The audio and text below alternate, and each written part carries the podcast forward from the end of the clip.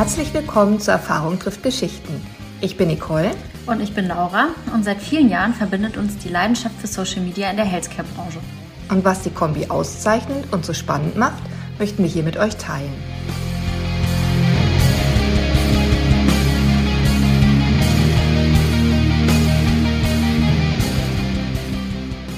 Hallo zusammen. Durch unsere letzte Ausgabe im Jahr 2022 weht heute ein nordischer Wind.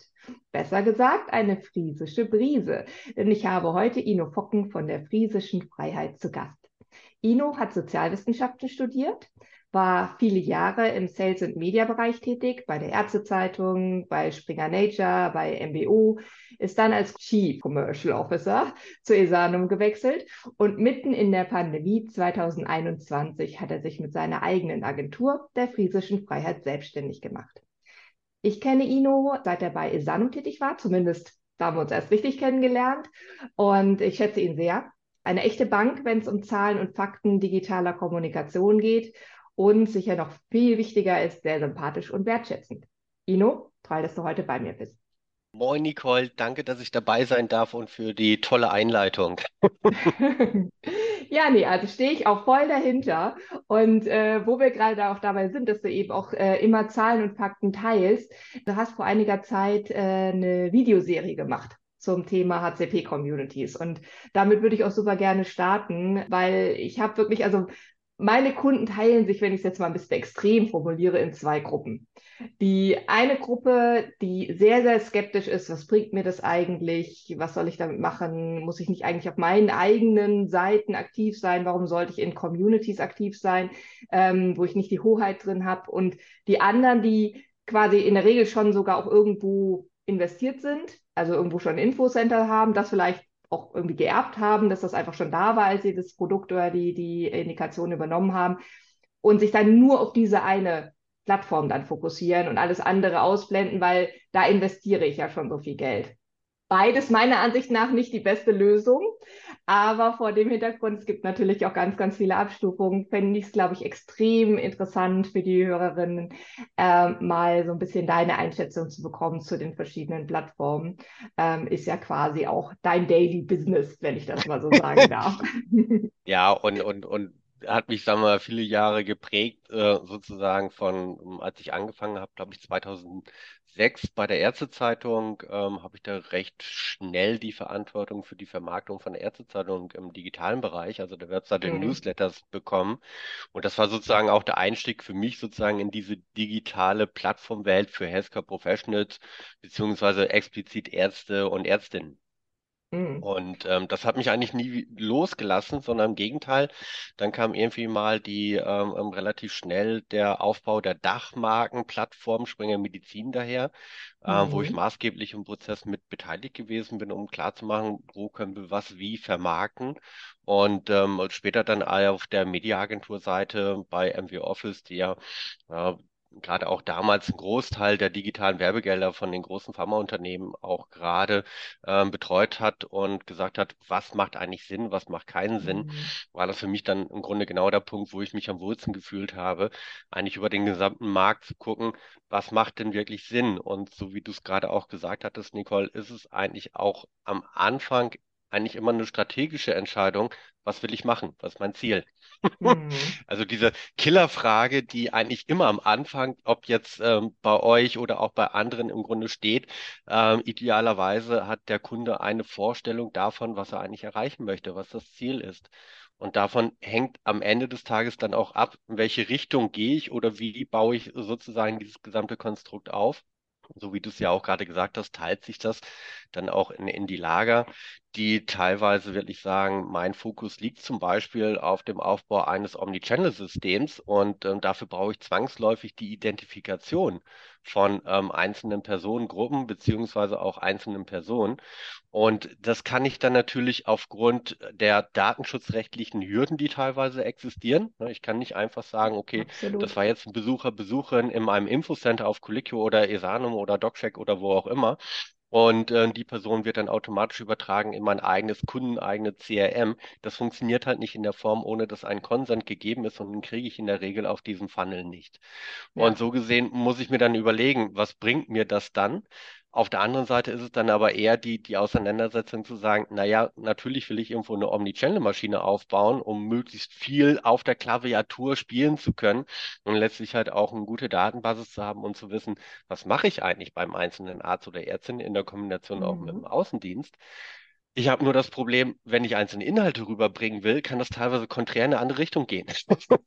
das heißt, ich investiere viel Geld da drin, einzelne Personen zu aktivieren oder dann auch in mein System hineinzuholen, versus dem, dass ich eigentlich zum Beispiel sagen will, ich habe jetzt ein neues Produkt, schaut euch das mal an, guckt euch die Studiendaten ja. an, macht die Fortbildung dazu und, und, und. Das absolut. wird zwar immer Zusätzliche Reichweite einfach auch in den verschiedenen genau. zu bekommen, ne? Absolut, absolut. Ja. Und das ist halt die Herausforderung, weil, weil das geht nicht immer einher miteinander. Und ähm, dieses andere Modell zu sagen, ähm, Fisch versus Fisch ist A und da stelle ich, sagen wir, attraktiven Inhalte dahinter. Dafür stehen ja sozusagen die Content-Modelle, ähm, wie sie jetzt inzwischen von fast allen Healthcare Professional Plattformen angeboten werden. Und dementsprechend muss ich mir selber klar darüber sein, aus der strategischen Perspektive, was will ich denn eigentlich? Oder will ich eine Kombination aus beiden? Oder mache ich das abhängig von den einzelnen Produkten und wo sie halt im Produktlebenszyklus stehen? Weil wenn ich natürlich einen Launch habe, sind die Anforderungen anders, als wenn ich halt ein klassisches äh, Mature-Produkt habe oder eins, wo, sagen wir mal, schon der äh, Patentablauf schon massiv gegen die Tür klopft. Ja, ja, absolut. Aber du sprichst dabei auch schon was ganz Wichtiges an, nämlich, dass sich das wahnsinnig entwickelt entwickelt hat. Ne? Wenn man ja. mal überlegt, äh, äh, wann wir so gestartet sind, da waren das ja noch Welten, du hast eben auch angesprochen, ne? da war so ein Newsletter, war ja schon das digitale Highlight schlechthin, ähm, wenn er auch gut gemacht war. Und dann haben sich die Plattformen ja auch wahnsinnig weiterentwickelt. Also wenn man überlegt, was am Anfang, sag ich mal, bei Colliquio, bei Esanum, als sie dann quasi zu DocCheck dazugestoßen sind und DocCheck sich dann umgemodelt hat, immer stärker eben auch in diesen Community-Gedanken hinein, was, was in der Zeit alles passiert ist. Weil du hast eine Sache zum Beispiel angesprochen, dass die teilweise jetzt ihre eigene Redaktion ja dahinter sitzen haben. Na, am Anfang war das ja gar nicht unbedingt so, sondern dass die Inhalte sind zugeliefert worden. Das hieß für uns als PR-Agentur war das natürlich super spannend, weil wir haben da wirklich Texte liefern können, die sind dort genauso abgedruckt worden, was man ja in der normalen Fachpresse nicht hat. Da muss man ja, ne, macht man zwar vielleicht auch eine Pressemitteilung, die schickt man hin, aber die wird ja nicht unbedingt exakt so abgedruckt. Oder auch wenn ich einen Journalisten zu einer Pressekonferenz einlade, dann hat er ja immer noch die Hoheit darüber, was er dann schreibt. Und auf solchen Plattformen konnten wir aber viel, viel mehr eben auch mit eigenem Content agieren und waren aber natürlich auch wir konnten ja sofort sehen, wie wurde reagiert. Ne? Also hat das jemand gelesen, hat das jemand äh, mhm. kommentiert, in wie, welcher Form wurde damit interagiert. War eine wahnsinnig spannende Zeit, sehr, sehr viele Learnings aus der Zeit. Ich würde aber mal behaupten, dass es auch sehr viele Firmen gab, die vielleicht nicht ganz so guten Content kreiert haben, was dann wiederum dazu geführt hat, dass, äh, dass eigentlich auch damit die Plattform auch Bestand haben kann und die Ärzte das auch als wertig und so weiter wahrnehmen, dass dann wirklich auch eigene Redaktionen auch mit dazu aufgebaut worden sind in vielen Teilen. Also es gibt ja. ja immer noch sehr unterschiedliche Modelle. Vielleicht können wir tatsächlich mal reingehen. Starten wir doch einfach mal mit ESANO. Da warst du ja schließlich auch ein Chief Commercial Officer. Also von daher äh, ja. starten wir doch damit mal. Wie würdest du äh, Esanum jetzt Status heute, nicht in der Historie betrachtet, sondern wirklich Status heute. Wem würdest du empfehlen, dort aktiv zu sein oder eben auch vielleicht nicht? Also die wichtigsten Parameter eigentlich, wenn man jetzt, wenn wir auf die einzelnen Plattformen gehen, sind im Grunde, wie viele registrierte Nutzer, Nutzerinnen gibt es eigentlich? Mhm. Das ist eigentlich immer die Kernbasisfrage, weil damit habe ich im Grunde meine Audience abgesteckt. Na, dann auch spezifisch schon, was für eine Fachgruppe bin ich denn unterwegs? Na, will ich halt die APIs erreichen, beziehungsweise die hausärztliche Zielgruppe? Oder ist es halt auch eine fachärztliche Gruppe, wie die Kardiologen oder Onkologen und Onkologinnen? Dementsprechend muss ich natürlich gucken, wie sind die auf dieser einzelnen Plattform vertreten? Ähm, ich habe mir die ganzen Plattformen im Rahmen dieses ähm, Healthcare Professional Plattform Checks natürlich mal angeguckt, auch die aktuellen Audit-Zahlen. Und da muss man sagen, da ist Isanum mit nicht ganz 80.000 registrierten Nutzer und Nutzerinnen ehrlich gesagt Mittelfeld, ne? Mhm. sozusagen von der Reichweite, wenn man es gerade mit den größeren Plattformen wie Springer Medizin, DocCheck, Colliquio ähm, ähm, vergleicht, dann ist da halt schon eine große Kluft, ne? weil die, die haben teilweise doppelt so viele registrierte Nutzer und Nutzerinnen. Also vor dem Hintergrund muss ich dann schon genauer hingucken, was für eine Fachgruppe bin ich unterwegs. Habe ich da dann trotzdem, dass diese Userbasis von 80, nicht ganz 80.000, ähm, trotzdem eine gute Zielgruppenabdeckung ähm, Richtung meiner Fachzielgruppen auf der Plattform wie Isanum? Das wird in Teilen funktionieren, wird in Teilen auch nicht funktionieren. Und wenn ich merke, ja, die Coverage ist da einfach nicht so gut, dann macht es wenig Sinn, dann auf Esanum zu gehen. Das gilt aber auch für jede andere Plattform. Ne? Du merkst schon, Absolut. jede Plattform hat so ein bisschen seine Schwerpunkte. Und das hängt natürlich viel mit den Inhalten zusammen, wo auch die Registrierten sich sozusagen bündeln und ähm, was auch wirklich an kontinuierlichem Content-Angebot gegeben ist. Das ist so der erste Schritt. Da muss ich mir mhm. natürlich angucken, wie ist der Traffic. Der hängt natürlich sehr stark damit zusammen.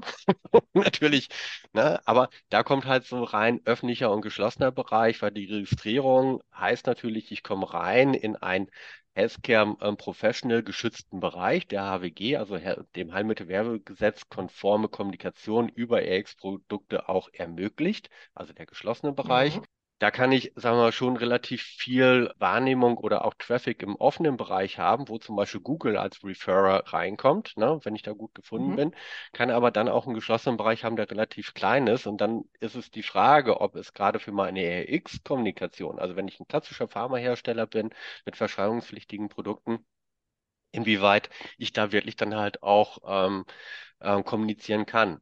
Und deswegen ist so dieser Blick darauf entscheidend. Wenn man sich das bei Esanum anguckt, dann sind wir bei, ja, auch durch den Corona-Infekt ist der Traffic leicht hochgegangen, aber nicht so stark wie bei anderen Plattformen. Da hat Esanum ehrlich gesagt nicht so von profitiert, wie es andere getan haben. Mm, dann muss man sagen, dass der geschlossene Bereich wirklich recht überschaubar ist. Und mhm. das limitiert natürlich so ein bisschen die, die, die Möglichkeiten da zu kommunizieren. Das wird aber bei Esanum wieder ausgeglichen durch ein, sagen wir mal, gutes Newsletter-System, was dann zum mhm. Beispiel für Infocenter-Modelle dann schon ganz gut funktioniert. Weil es ist losgelöst von der Plattform. Und das muss man sich immer wieder vor Augen führen. Ne? Wenn ich halt wirklich in ein virales Umfeld will, wo viel kommentiert wird, wo auch viel, ähm, sagen wir mal, sich auseinandergesetzt wird mit der Thematik, dann dann ist Esanum definitiv nicht die richtige Plattform, weil mhm. das findet dort mhm. einfach nicht statt. Wenn es aber darum geht, ich will Inhalte erstmal irgendwo platzieren in einem guten Umfeld und die auch ähm, durch Push-Maßnahmen wie Newsletter-Advertising Leute da draufbringen, das funktioniert wiederum gut. Das mhm. hat man sehr schön gesehen oder habe ich deutlich gesehen in meiner äh, Mediaagenturzeit, wo wir äh, Kampagnen hatten, die gleichzeitig auf beiden großen sogenannten Online-Communities Isano und Collicchio gelaufen sind. Und dort war es dann einfach so, dass die Vergleichswerte, also die Reporting-Werte, teilweise gar nicht so weit auseinander waren, obwohl die Registrierungszahlen massiv unterschiedlich waren. Das ist dann immer so ein Punkt, ja, also die Kommerzialisierung funktioniert da. Ich sage es mal so bei Esanum. Mhm. Ähm, ich mhm. muss halt gucken, was für eine Fachgruppe habe ich da. Und wenn ich ein Infocenter-Modell erfahre, dann kann das halt auch schon funktionieren was die Redaktion oder beziehungsweise das Team auszeichnet, ist so dieses, ja, leichte Hands-on. Äh, ich drücke es mal so aus. Wir, reden halt hier über Berlin äh, und sagen wir mal auch einer gewissen Ostberliner Heritage. Das heißt, zu gucken, was man hat und was man da irgendwie Gutes für einen Kunden draus zimmern kann. Und da, das macht das Team wirklich gut. Ne? Also da ist mhm. immer ein hohes Engagement und auch erstmal, ja. okay, wir hören uns das an und wir gucken, ob wir da irgendwie was machen können. Und diese Flexibilität, das wird von Kundenseite immer wieder zurückgespielt. Das ist sehr positiv. Ne? Also es ist nicht so kategorisch ja, kann nach ich dem auch Motto, bestätigen. Nach dem Motto, wir haben das nicht, also gibt es das nicht. Ne? Also so klassischen Laden, sondern da wird dann eher gefragt, okay, wie soll es denn sein? Und wir gucken mal, ob wir da vielleicht irgendwas für Sie bauen können. Das ist sicherlich ein großer Vorteil, den Isanum einfach mit sich bringt. Aber man muss auch sagen, man muss dafür dann auch manchmal gewisse Unschärfen aushalten. Ne? Absolut. Das ist die Kehrseite. Aber das ist das, genau, das ist das, was du sagst. Ne? Also äh, erstmal gucken, wie kann ich meine Zielgruppe da, also kann ich meine Zielgruppe da erreichen als allererstes wichtiges Kriterium. Ne? Und dann will ich viel Interaktion, dann Colliquio, finde ich, ist halt das mit der stärksten Interaktionsrate, ja. äh, zumindest was meine Erfahrungswerte angeht. Ne? Dann muss ich eben dahin. Aber wie siehst du das denn mit einem Wechsel? Also gehen wir jetzt mal davon aus, okay, ich bin jetzt Produktmanager, ne? ich, ich habe das Produkt geerbt und gleichzeitig eben auch ein Infocenter. Und da ist jetzt egal wo, ne? also heißt ja. ja teilweise auch ein bisschen anders, aber habe da eine Plattformbereich geerbt. Würdest du sagen, dass man auch ganz konsequent schnell wechseln muss? Weil ich habe das Gefühl, dass manche so ein bisschen im Kopf haben, dass es so ähnlich ist wie weiß ich nicht, bei einer, bei einer Facebook-Seite oder einer Instagram-Seite. Ich habe ich hab meine Follower aufgebaut und wenn ich die jetzt dicht mache, verliere ich diese Follower ja und muss dann wieder ganz neu anfangen. Und dieser Gedanke ist ja jetzt nicht ganz korrekt für solche Healthcare-Communities. Ja. Kannst, also würdest du absolut dazu raten, auch konsequent zu wechseln, wenn man merkt, okay, ich erreiche da jetzt die Zielgruppe nicht so, wie ich will. Ich sollte mal was anderes ausprobieren? Grundsätzlich ja. Also immer, ne? Also du kannst bei dieser Thematik nie davon ausgehen, dass es halt über Jahre einfach so bleiben wird. Ähm, wichtig ist, sich, ähm, also erstmal vorweggeschoben, du hast einen großen Unterschied. Ähm, das muss man ganz klar sagen, dass wenn wir jetzt über die Healthcare Professional Plattform sprechen, Social Media funktioniert dort anders und ist ehrlich gesagt auch nicht wirklich Social Media. Weil mhm. du hast diese Follower-Funktion, hast du nicht auf allen Plattformen und gerade nicht auf den großen.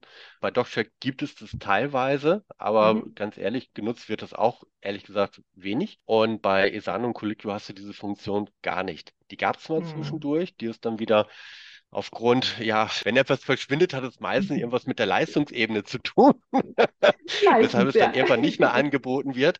Äh, vor dem Hintergrund kann man sich das dann auch gleich an, an, an drei Fingern abzählen, warum es das nicht mehr gibt. Und dementsprechend verlierst du nicht diese klassische Followerschaft. Du kannst den Reportings ja genauer auch angucken, ähm, wie viel an organischen Zugriffen hast du, auch von wiederkehrenden Personen. Das wird ja teilweise in den Reportings halt auch ausgewiesen. Mhm. Und wenn dieser Wert relativ klein ist, dann, dann verliere ich nichts zwangsläufig durch den Wechsel, außer dass ich natürlich einen Content habe, wo weitere Informationen dastehen. Mhm. So. Und wenn ich dann auch sehe, dass das eigentlich auch nicht gemacht wird, sondern die Leute werden über Newsletter Advertising reingeholt in, der, in das Microsite-Modell und das ist erstmal losgelöst, egal von welcher Plattform.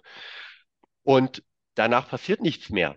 Die kommen nicht wieder oder die machen nicht einen zweiten oder dritten Klick auf irgendwelche anderen Inhalte. Da muss mhm. man ehrlich sagen, dann kann ich halt auch ohne Probleme wechseln. Mhm. Ja. Ja. Wenn ich so sehe, na, da ist aber schon, sagen wir mal, so viel an Informationen, die ich zum Beispiel auch nicht auf meine normale Produktwebseite packen konnte oder mhm. packen wollte, mhm.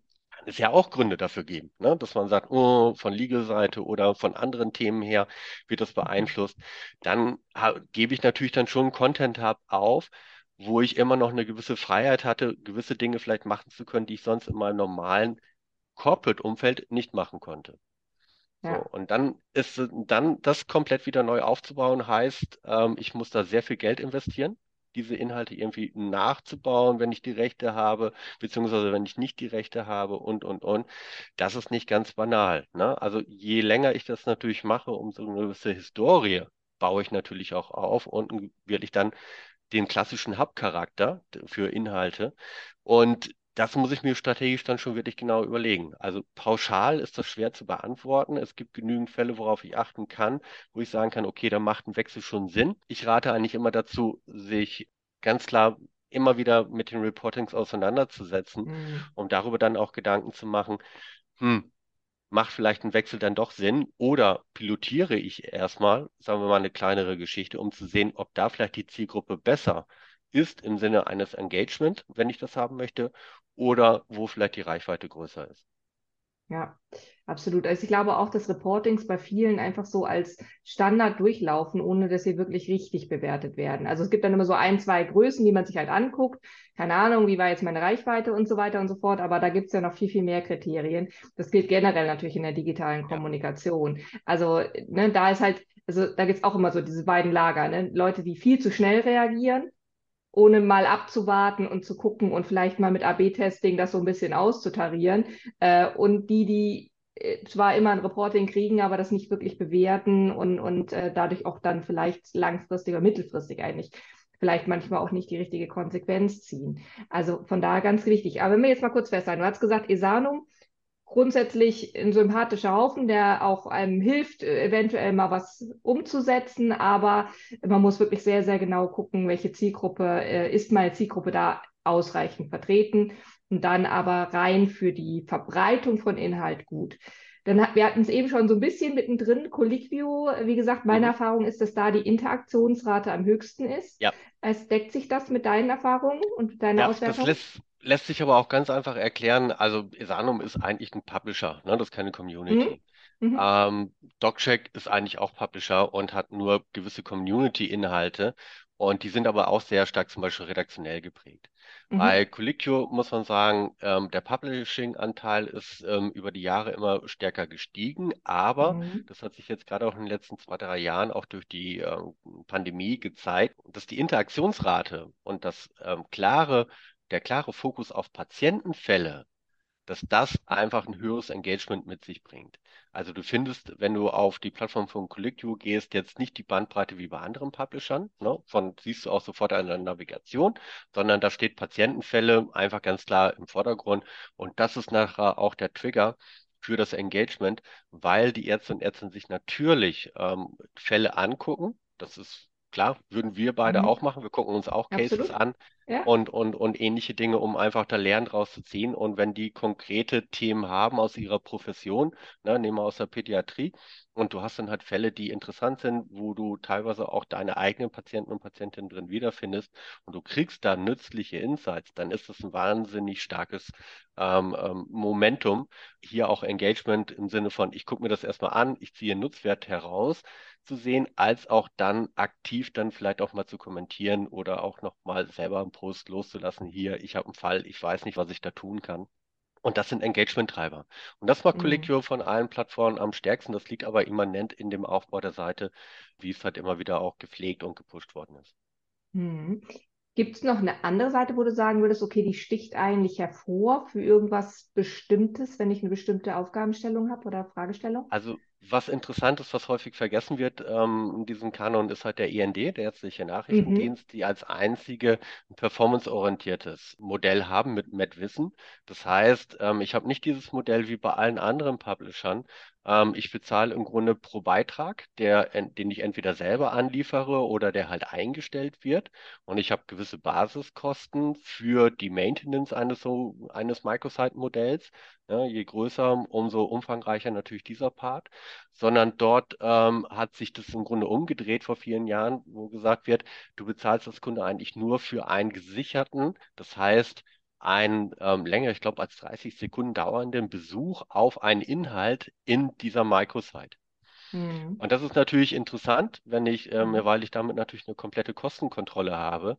Und ich glaube, der Ticker, also der Kost per Kontakt oder beziehungsweise Visit jetzt in dem Fall liegt, glaube ich, jetzt bei 40 Euro. Das ist immer noch, sagen wir mal, sehr wettbewerbsfähig im Vergleich zu anderen Plattformen. Nur auch dort muss ich gucken, hm, ich finde auf der Plattform zum Beispiel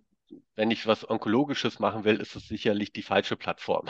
Mhm. die finde ich da einfach nicht. Mhm. Aber ja. zum Beispiel die Dermatologen sind da extrem stark vertreten. Mhm. Also wenn ich dann gucke, ähm, welche Fachgruppe habe ich und ich habe dort ähm, einen recht hohen Anteil, dann kann das durchaus sinnvoll sein, weil ich halt dieses komplette ja, Sicherheitsmodell habe. Ich bezahle halt wirklich für die Kontakte, die ich einkaufe, an Besuchen, dass auch wirklich verifiziert jemand sich die Inhalte angeguckt hat und ich bezahle nicht nur einfach dafür, dass der Beitrag da drin steht und beworben beworben wird.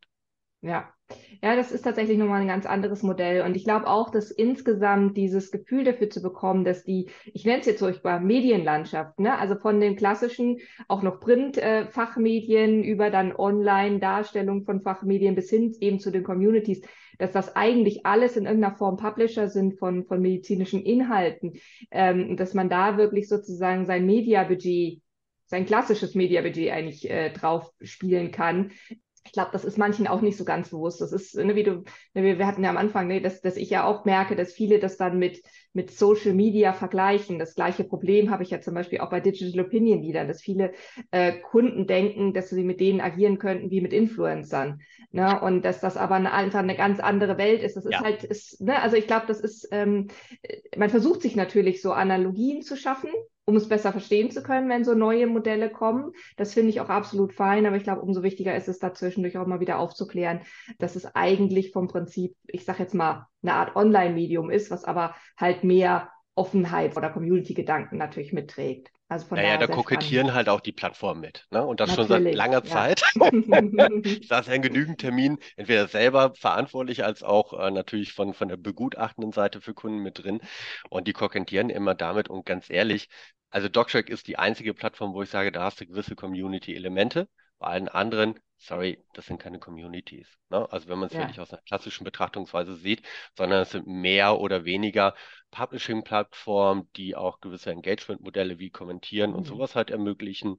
Ähm, aber dass daraus wirklich, ähm, ich bin Teil einer Collicure-Community oder einer Doctor-Community, vielleicht noch ein bisschen im Partikularen, das liegt an verschiedenen Gründen, aber ansonsten muss man ganz klar sagen, nee, das ist Quatsch. Und selbst für beide Plattformen wie DocCheck und, und Colliquio würde ich sagen, wenn du es vergleichst mit anderen Communities ähm, auf Social Media Plattformen, das ist ein horrender Unterschied. Ja, ja, absolut. Auch wenn es, wie gesagt, spannend ist, dass sich das in die Richtung ja weiterentwickelt hat. Von daher ja. ein schöne, schönes neues Feld, absolut. Apropos weiterentwickeln, ich würde ganz gerne mit dir ja.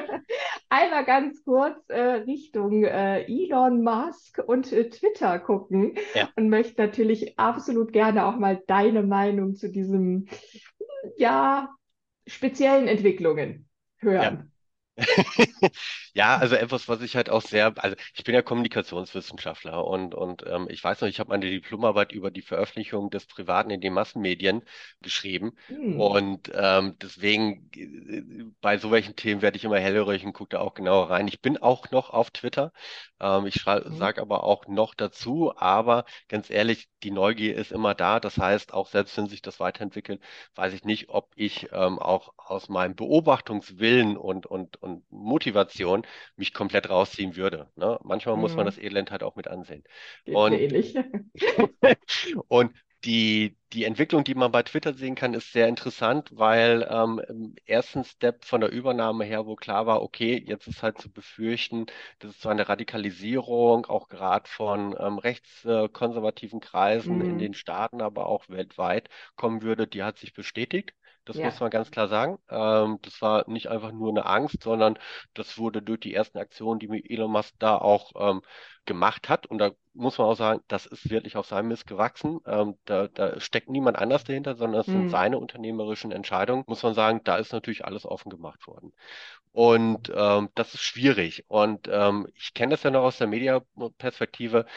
Es gibt immer so ein bisschen dieses ähm, Thema Brand Safety.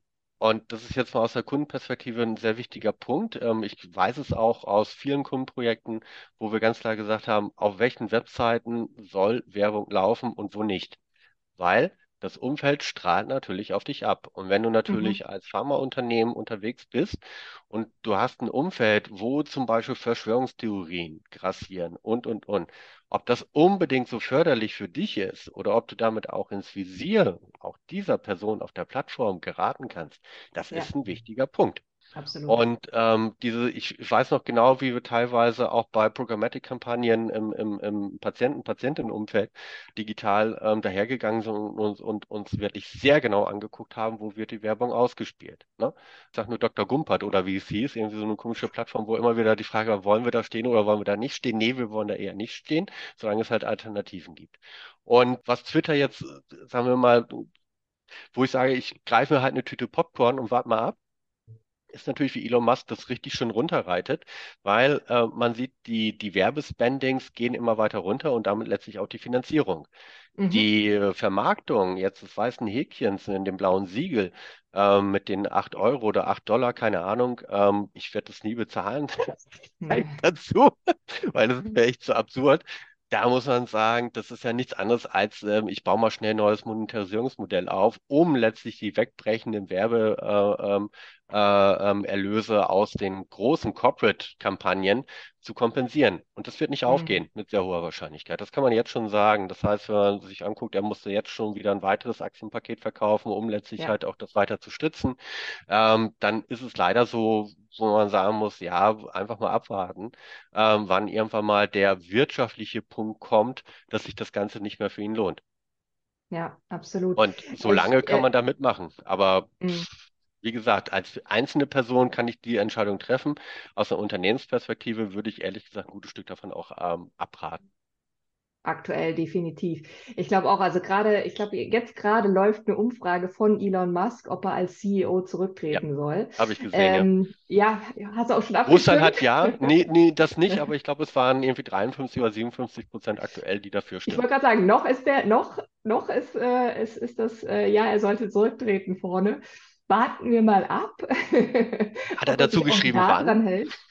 Nee, stimmt, stimmt. Das habe ich nicht geguckt, aber ich glaube nicht. Nee, ja, siehst du. Ja, geschickt. Hintertürchen gleich geschickt. offen. Hm, ja, ja, hast recht, hast recht. Ja, nee, genau. Also man muss halt wirklich im Moment wirklich abwarten. Ich, ich erlebe schon, dass, dass viele der Ärzte noch dort sind. Das heißt, man muss sich dann als Kongress wirklich überlegen, ja gut, meine Zielgruppe ist schon sehr fokussiert und das Thema sehr fokussiert. Die Wahrscheinlichkeit, dass da jetzt irgendwelche Trolle reinkommen, ist, glaube ich, jetzt, was das angeht, gering, aber nichtsdestotrotz, Ausstrahlkraft ist natürlich da das Thema. Ähm, auf der anderen Seite, ähm, ich weiß nicht, hast du dich schon bei Mastodon ange, äh, angemeldet? Nee. Das äh, wird, weil ich habe ich nämlich dann mal gemacht und ähm, ja, es, also ich bin mal gespannt, ob die jetzt das Momentum kriegen. Ich also merke es aktuell nicht. Ne? Also ich, ich, ich bin da jetzt auch nur in beobachtender Funktion, aber ich bin mal gespannt. Also ich könnte mir vorstellen, wenn jetzt wirklich was ganz Akutes, ganz Gravierendes bei Twitter äh, passiert, dass das dann so ein Momentum geben kann, äh, was die dann hoffentlich auch für sich nutzen. Aber ja, also ich bin mal sehr, sehr gespannt. Das ist auf jeden Fall was, was man weiter beobachten muss und wo man ja. im Moment wirklich auch wirklich vorsichtig sein muss, was schade ist, weil Twitter gerade für die Fachkreiskommunikation global sehr, sehr spannend war, also was wissenschaftliche Themen anging. Also zwei Dinge dazu. Also Mastodon fühlt sich für mich zu stark nach Clubhouse an. ja, den Effekt, naja, finde ich auch. So, äh, ich, ich weiß nicht. Ähm, also Clubhouse habe ich auch nicht mitgemacht und bin ganz froh, dass ich da keine Zeit drauf verschwendet habe, weil es wirklich gezeigt hat, das war wirklich nur temporär. Und bei Mastodon ist es genauso. Da, da warte ich das auch erstmal ab und mal abwarten, was noch sozusagen als neueste Sau dann irgendwie durchs Dorf getrieben wird. Und ich glaube, du musst differenzieren zwischen Werbeplattform und Kommunikationsplattform bei Twitter. Absolut. Als Kommunikationsplattform Absolut. kann man es teilweise noch nutzen. Das machen ja. wir auch für Kundenprojekte. Data Saves Live zum Beispiel, was wir mit der Birgit Bauer machen, da haben wir unseren ja. Twitter-Account auch noch und da geht es wirklich um das sehr spannende, aber auch nicht ganz ähm, ähm, unsensible Thema Teilen von Gesundheitsdaten, mhm. wo wir mhm. eine Aufklärungskampagne zu machen. Und ähm, da sind wir auf Twitter aktiv. Mhm. Ähm, erleben da auch die eine oder andere Diskussion, die hätte es aber auch schon vor einem Jahr gegeben. Ne? Ähm, ja. mit den gleichen Accounts, ähm, wo es darum geht, ja, lass uns mal neutral über Dinge reden. Und dann merkst du schon, das ist halt Twitter, ne? Das ist immer der Vorwurf mhm. der Hölle. Da musst du dich halt irgendwie drauf gefasst machen, dass es irgendwie mal ein bisschen, bisschen Lava regnet. Ne? Ja, ja, absolut, das stimmt. Gut, last but not least.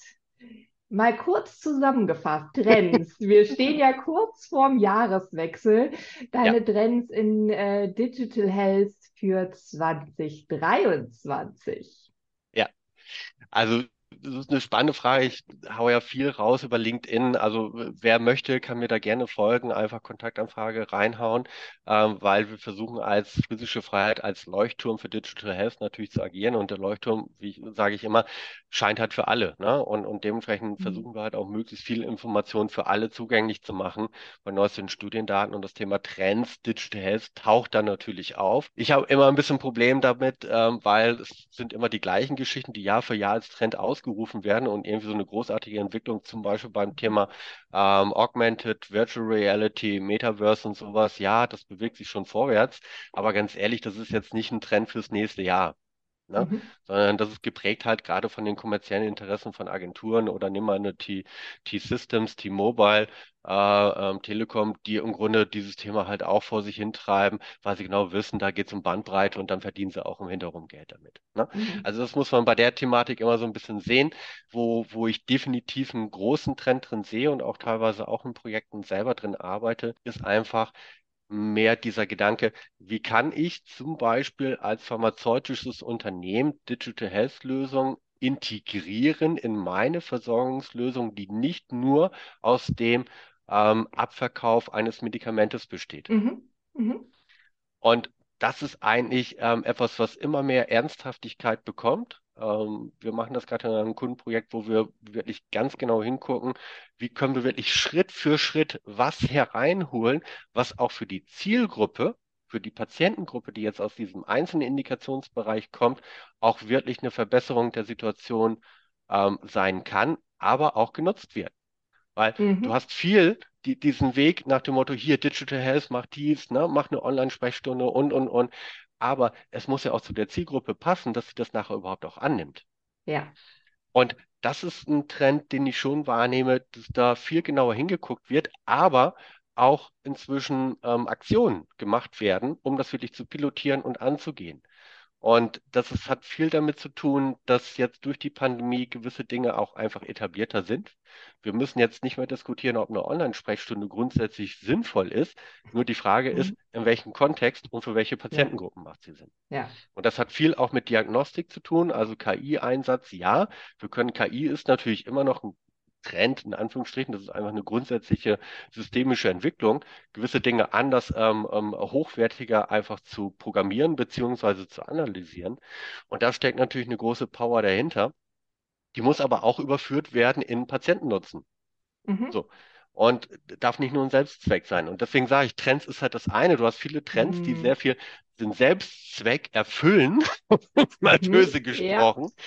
Aber massiv ist es, glaube ich, dieses Thema äh, Versorgungslösungen mit Digital Health anzureichern, will ich da genauer mhm. hinzugucken. Das Thema Plattform. Ähm, man merkt, das ist eigentlich etwas, was sich im letzten Jahr schon sehr stark herauskristallisiert hat. Also wie kann ich Plattformen schaffen mit Schnittstellen zu anderen Akteuren ähm, im System, um auch dort wieder einen Mehrwert zu generieren. Im mhm. Sinne von, macht es vielleicht Sinn, mit einer Krankenkasse zu kooperieren? Mhm macht es mhm. meistens mhm. wenig, aber dann als Gedanke schon mal. Man sollte drüber nachdenken. Man, man, kann ja mal drüber nachdenken. Ne? ähm, und, und andere Konstellationen, ähm, oder, oder nehmen wir das Beispiel, was Roche gemacht hat, ähm, im, im Sinne von, ähm, wir binden halt auch für den Diabetes-Part eine Zurose ein, wir haben eine Teleklinik mit an Bord und, mhm. und, und, wo, wo nachher dann schon ein Ökosystem entstehen kann, ähm, was aber dann für eine gewisse Indikation dann einfach passt. Und das ist, glaube mhm. ich, halt auch nochmal etwas als großen Trend, dieses ich gucke auf meine individuelle Indikation, für die ich zuständig bin. Das kann auch manchmal ein Fachgebiet sein, wenn ich mehrere Produkte habe, jetzt aus einer Unternehmensperspektive. Ja. Und wo, wie kann ich da im Grunde wirklich eine Plattform aufbauen, die eine Adherence stärkt, die eine Diagnostik stärkt und, und, und. Und das auch mit Partnerschaften gemeinsam.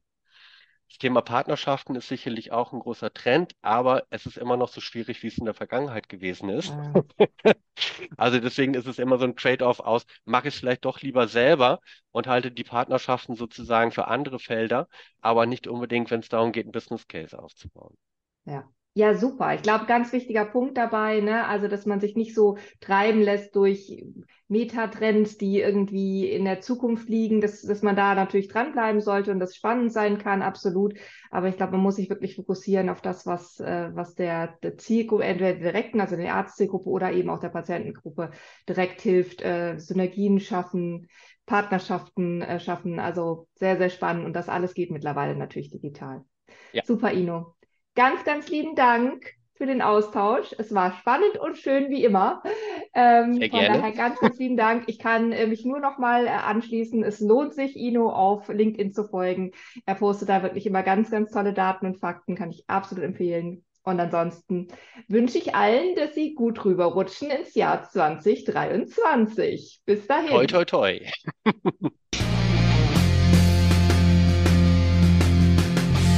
Schön, dass du zugehört hast. Wir hoffen, wir konnten dich mit dieser Folge ein bisschen inspirieren. Hast du bestimmte Themen, denen wir uns mal widmen sollen? Dann melde dich gerne über Direct Message oder info at erfahrungtrifftgeschichten.de. Natürlich freuen wir uns auch über Feedback und konstruktive Verbesserungsvorschläge.